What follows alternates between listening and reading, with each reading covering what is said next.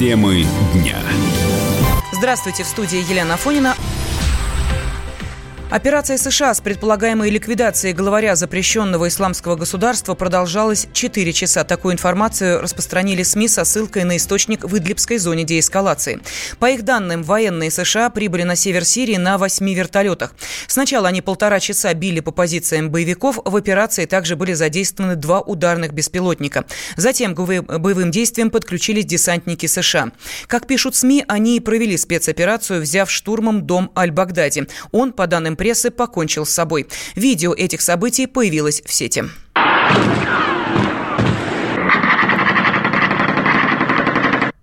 Смерть Аль-Багдади подтвердили в иракской разведке. Источник агентства ТАСС также подчеркнул, что в проведенной операции значительную роль сыграл Багдад. Ранее об уничтожении главаря боевиков заявили в Пентагоне с подробностями из Сирии специальный корреспондент «Комсомольской правды» Александр Коц.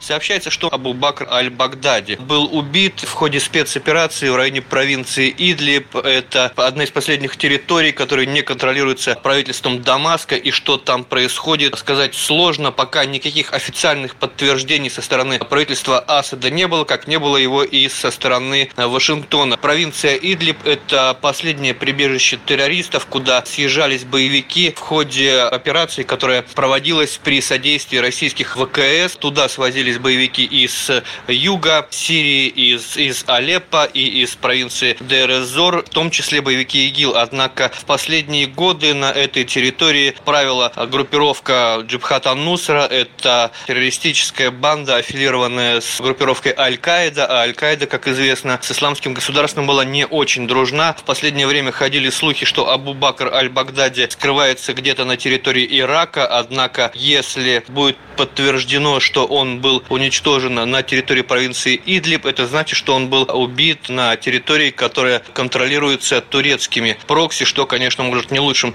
образом сказаться на отношениях Турции с США. Александр Коц, Комсомольская правда, Алеппо, Сирия. Вопросов пока очень много, и нужно дождаться неопровержимых доказательств, считает международный обозреватель Федерального агентства новостей Аббас Джума.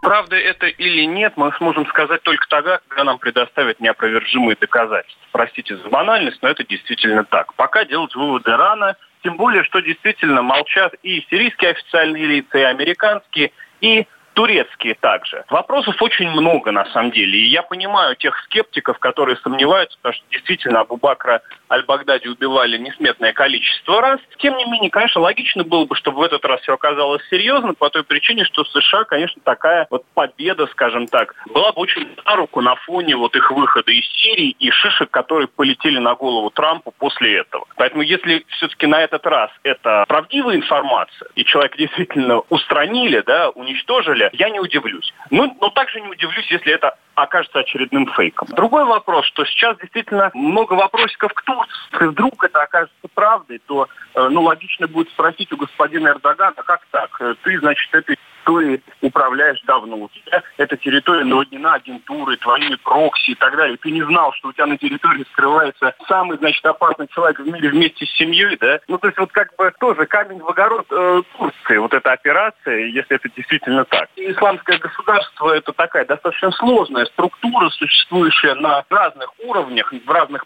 плоскостях, да, окей, хорошо, убит, э, значит, вот э, главарь, некая вот такая вот сакральная фигура, скажем так, да, но боевики-то остаются, и они действуют, и у них есть там местные начальники, это же там целая вертикаль. С ними надо будет продолжать бороться.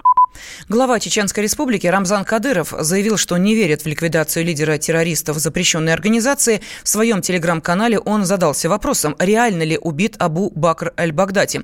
И вспомнил фразу из произведения Николая Гоголя, цитата. «На ум приходят слова Тараса Бульбы, сказанные сыну Андрею, «Я тебя породил, я тебя и убью». Кадыров добавил, что гибель аль-Багдади ничего не меняет, если продолжать делить террористов на хороших и плохих.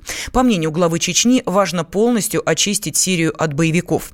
Ранее Дональд Трамп разместил на своей странице в Твиттере сообщение о неком очень значительном событии, которое произошло недавно. Правда, президент США пока не пояснил, о чем именно идет речь. Версии гибели Аль-Багдади появляются в различных СМИ на протяжении нескольких лет, но официального подтверждения ни одна из них до сих пор не получила.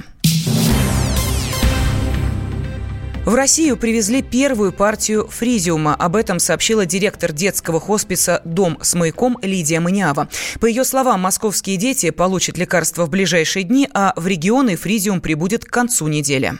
Вообще для нас событие грандиозное, что препарат приехал, потому что до этого родители должны были на черном рынке покупать и рисковать уголовными делами, а теперь наконец-то они смогут получить препарат официально, бесплатно для себя. Конечно, системным решением этого вопроса будет регистрация препаратов изюм в России. И насколько мы знаем, эта процедура уже началась и займет до 160 дней. И я очень благодарна правительству, что чтобы дети смогли дождаться этой регистрации, мы сделали вот эту первую закупку. Сейчас в Россию приехала лекарства для 540 детей. В Москве его смогут начать получать, я думаю, что уже в середине этой недели, в регионах в конце этой недели. Время на доставку нужно закладывать. И дальше нам в правительстве обещали, что будет вторая и третья закупка, и что каждый ребенок, который нуждается в физиуме, свой препарат получит. Проблем сейчас несколько, что этот препарат только приехал для детей до 18 лет, такое постановление правительства, и все, кому там 18-19 лет, сейчас лекарства не получат. И закупка пошла не по всем препаратам, например, лекарство Сабрил, оно не относится к списку наркотических, но оно точно так же нужно детям с эпилепсией. Его не купили. Вот мы сейчас думаем, что будем делать со всеми остальными лекарствами.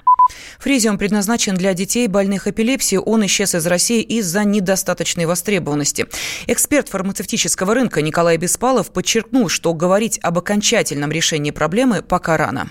Какой-то победе здесь говорить, конечно, не приходится. К сожалению, это, конечно, решение проблемы временное. Но надо понимать, что это в ручном режиме сделано было, и постоянно прибегать к этому механизму просто не получится. Это можно сделать там на волне какого-то общественного протеста, на волне внимания к этой проблеме, но системного решения проблемы, к сожалению, не получила. У российской системы регулирования доступа лекарственных препаратов должен появиться инструмент какого-то воздействия на фармкомпании с целью побуждения к регистрации либо предоставления каких каких-то льготных, максимально благоприятных условий для тех препаратов, в которых российская система здравоохранения заинтересована. Сейчас такого механизма нет, и сейчас считается, что все фармкомпании со всеми продуктами должны быть в российском рынке заинтересованы априори. Этот, так сказать, факт постулируется, хотя это совершенно не так. Есть масса примеров, когда фармкомпаниям российский рынок по тем или иным причинам становится неинтересен, они просто прекращают поставки, и российские граждане оказываются без необходимой лекарственной помощи. Фризиум – это только одна иллюстрация примеров таких масс. Э, нужно работать именно над решением системным данной проблемы. Летом несколько женщин были задержаны на почте при получении посылок с фризиумом. Лекарства они заказывали за границей для своих тяжелобольных детей. После огласки в СМИ уголовные дела на них закрыли, а Минздрав пообещал официально ввести партию препаратов в страну.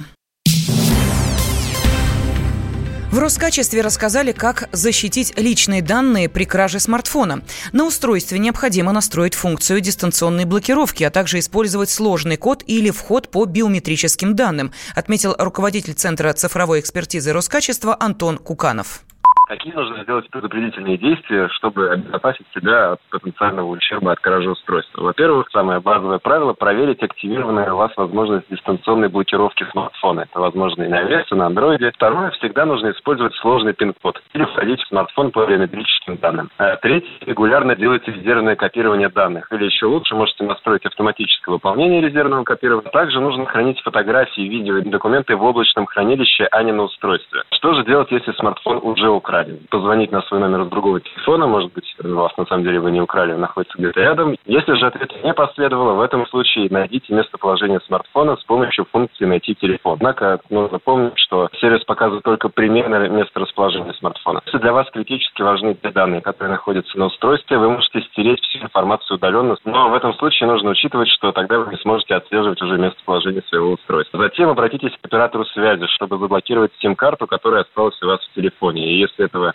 не сделать, то вор сможет воспользоваться, например, быстрыми переводами по СМС. Из этого вытекает следующий совет. Нужно блокировать банковские карты, которые привязаны к потерянному устройству, к номеру телефона. Кроме того, нужно проверить свои аккаунты с других устройств на наличие попыток входа. И последний совет – это нужно обратиться в полицию по месту кражи и написать заявление. При этом в заявлении нужно указать как раз тот имейл и серийный номер устройства, который не мешало бы заранее записать. В Роскачестве добавили, что злоумышленники воруют тысячи смартфонов в день, и не все жертвы обращаются в полицию. Погода в Центральной России продолжает бить рекорды. 27 октября может стать самым теплым в Москве за всю историю метеонаблюдений. Об этом сообщил ведущий специалист Центра погоды ФОБОС Михаил Леус. По его словам, есть вероятность, что столбики термометров в столице поднимутся сегодня выше 15 градусов.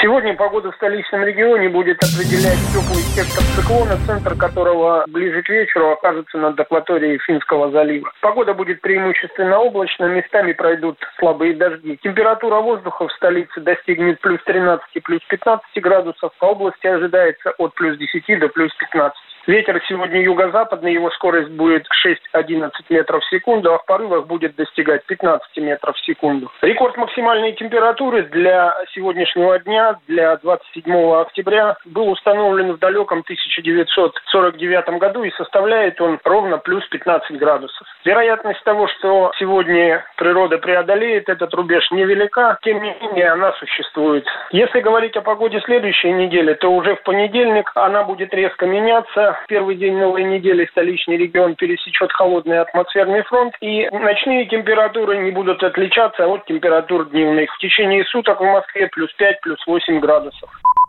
Ранее Центр организации дорожного движения рекомендовал водителям поменять резину на зимнюю из-за скорого снижения температуры. Темы дня. Он прожил эти дни в томительном ожидании. Он считал каждую минуту. И теперь он возвращается. Он голоден и собирается утолить свою жажду. Его не остановить. Твое утро никогда не будет прежним. Максим Шевченко. Понедельник в 8 часов по Москве. Главное – доживи.